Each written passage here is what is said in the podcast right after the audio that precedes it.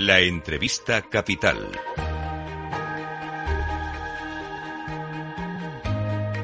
Luis Vicente Muñoz.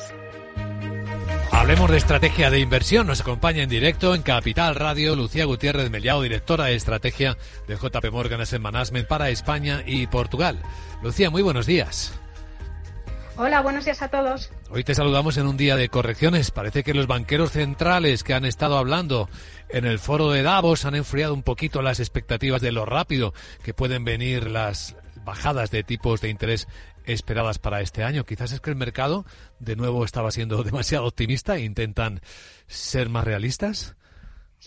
Yo creo que en parte se debe, se debe a eso y que el año pasado también algo, pasó algo, algo parecido. El mercado descontó que en la última parte del año pasado iba a haber eh, bajadas y cuando eso no pasó, pues vimos las subidas tan fuertes que vimos en las tires en, verano acompañada del mensaje de los bancos centrales. Y yo creo que después del rally que hemos visto en, las, en, la, en los meses de noviembre y diciembre, bueno, pues yo creo que el mercado había descontado eh, no solo demasiadas bajas, sino que iban a empezar muy pronto en el año. Yo creo que la pregunta, yo creo que no hay duda de, o, los bancos centrales sí que han dejado bastante claro que este año va a haber bajadas, pero eh, probablemente sea más tarde de lo que el mercado estaba descontando y no tantas como el mercado estaba descontando.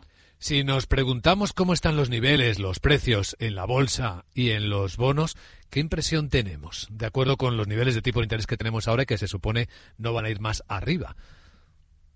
Bueno, nosotros ahora mismo estamos en un momento en el que con el entorno que estamos viendo, que es un entorno de crecimiento probablemente este año a nivel global algo más bajo que lo que vimos el año pasado, es verdad que este, para este año esperamos un una desaceleración del crecimiento, pero todavía en terreno positivo y que ese riesgo de recesión en el muy corto plazo parece que se está consiguiendo em, esquivar, donde la inflación está cayendo y donde los bancos centrales parece que han tocado eh, techo con los, los tipos de interés. A nosotros nos parece que en este entorno tiene sentido tener y nuestras tres principales apuestas. La primera es duración, también tenemos crédito y también tenemos eh, renta variable. Y todo esto frente a, liquidez.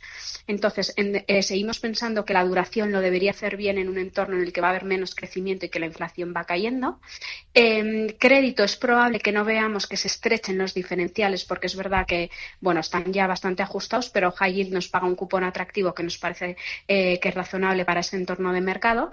Y por último, la renta variable, que es verdad que el año pasado nosotros, bueno, empezamos el año pasado infraponderados, luego ya nos fuimos neutrales y ahora estamos ligeramente sobreponderados, pues nos parece que este año eh, el, las subidas de la renta variable van a venir motivadas por ese crecimiento de beneficios que esperamos. Tras unas temporadas de, resultados empresariales donde veíamos cómo se revisaban a la baja y ese crecimiento negativo, bueno, pues ahora a partir de ahora sí que deberíamos de ver una recuperación y que eso sea el motor de la renta variable. Sí, de hecho estamos leyendo muchos informes y parece que las expectativas de beneficios empresariales están muy bajas, así que teóricamente va a ser fácil batirlas, ¿no? En el mercado americano. Eh, totalmente. Yo creo que es que también, como acabas de comentar tú, eh, justo veníamos de unos trimestres donde se han, se han rebajado eh, bastante las expectativas. Entonces, bueno, en el momento que ahora nosotros pensamos que con esta temporada pues va a haber unos resultados razonables, pues sería lógico que se, que se batieran. Pues teniendo en cuenta esta estrategia triple de interés en duración, también en crédito y en renta variable, si ¿Nos puedes profundizar un poco más, Lucía, en el, en el término duración, en renta fija? ¿De qué estamos hablando exactamente? Bueno, nos gusta renta fija, con duración nos estamos refiriendo a renta fija de gobiernos, Dentro de renta fija de gobiernos todavía eh, tenemos algo más de peso en Estados Unidos que en renta fija europea y la razón fundamental es que nos parece que el mercado había descontado demasiado pronto que el banco que iba, había pensado que el Banco Central Europeo iba a bajar los tipos demasiado demasiado pronto. Entonces ahí sí que vemos a lo mejor un ligero repunte en las tires en Europa, por eso preferimos eh, Estados Unidos. Y en cuanto a la parte de la curva, pues estamos más posicionados en los tramos más cortos y más medios de la, de la curva. Los tramos más largos nos parece que en este entorno en el que todavía va a haber crecimiento eh, positivo, pues va, a ser más difícil que se muevan. Los más cortos son inferiores a un año, dos años y hasta cinco, ¿no? Más o menos. Eh, sí, cinco o seis, sí, correcto. Bien, y en cuanto a la renta variable, que esto tiene mucho interés para hay muchos inversores que se preguntan, ¿volverá a ser otro año de los siete magníficos que transmitieron la imagen de que el mercado estaba muy bien, pero en realidad fueron muy pocas las compañías que eh, eh, consiguieron arrojar muy buenos rendimientos? ¿Puede repetirse la escena? Vamos a ver, es verdad que durante gran parte del año pasado los siete magníficos han, eh, han sido el motor del 80% de la rentabilidad del S&P, ¿vale?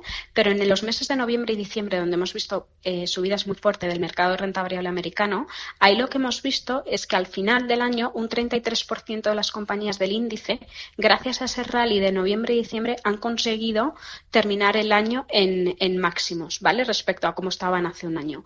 Las buenas noticias son que, como tú, decías tú al segundo, que ya no son solo los siete magníficos, sino que hay otras compañías que lo empiezan a, que lo empiezan a hacer, que, bueno, que han tenido rentabilidad positiva en, en los, últimos, en los últimos meses.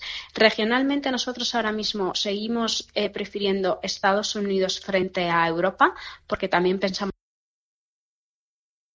que la situación de crecimiento, aunque sea, eh, aunque no sea tan fuerte este año el crecimiento en Estados Unidos como el año pasado, pero sí que pensamos que lo va a hacer algo mejor que Europa. En Europa al final tenemos que ver que efectivamente consiguen un poco de recuperación, tampoco una recuperación en V del crecimiento, pero que consiguen salir de la situación que hemos vivido en 2023. Entonces, por eso ahí estamos todavía un poco más largos en Estados Unidos que, que en Europa. Y en mercados emergentes ahora mismo estamos eh, neutrales. Sí que esperamos que China también, igual que en Europa, haya una recuperación del crecimiento y que después de haber sido un mercado bastante castigado en el último año, pues también ver que en el, en el mercado renta variable eh, lo hace mejor. Lo que está siendo extraordinario es el mercado japonés y viene bastante fuerte el de India, ¿no? También. Eh, la verdad es que nosotros llevamos con esa apuesta, eh, estuvimos gran parte del año pasado, luego nos fuimos neutrales y ahora otra vez a principios de año eh, hemos vuelto a aumentar el peso en renta variable japonesa. A nosotros nos parece bueno pues que tiene que tiene que es una, una región que está atractiva desde el punto de vista de valoración. Luego también han hecho distintas medidas para mejorar la situación de gobernanza de las compañías, que muchas de ellas la están adoptando, con lo cual, bueno, nos parece que hay, que hay oportunidades. Muy bien, pues para concluir esta conversación que nos ayuda a entender mucho mejor cómo están los mercados, siendo prácticos y contando con este escenario posible, Lucía, ¿qué tipo de fondos de inversión son los que podrían servir a nuestros oyentes inversores? Pues como tú me acabas de decir que hay mucho interés por la renta variable, te voy a eh, comentar eh, algunas de nuestras ideas donde estamos viendo más interés por parte de nuestros clientes, que son fondos de renta variable global.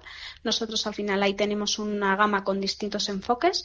El fondo de renta variable global, si queréis, para el que no quiera tener muchas apuestas frente al índice de referencia, sería el Global Select, que es un fondo que lo hizo muy bien el año pasado y con el mismo proceso, pero ya con un enfoque más eh, flexible, con una cartera más concentrada, sería el Global Focus, que es como el fondo de mejores ideas de, los gestores de renta variable global. Yo creo que cualquiera de los dos perfiles, dependiendo de las necesidades que tenga cada cliente, pero son dos opciones atractivas.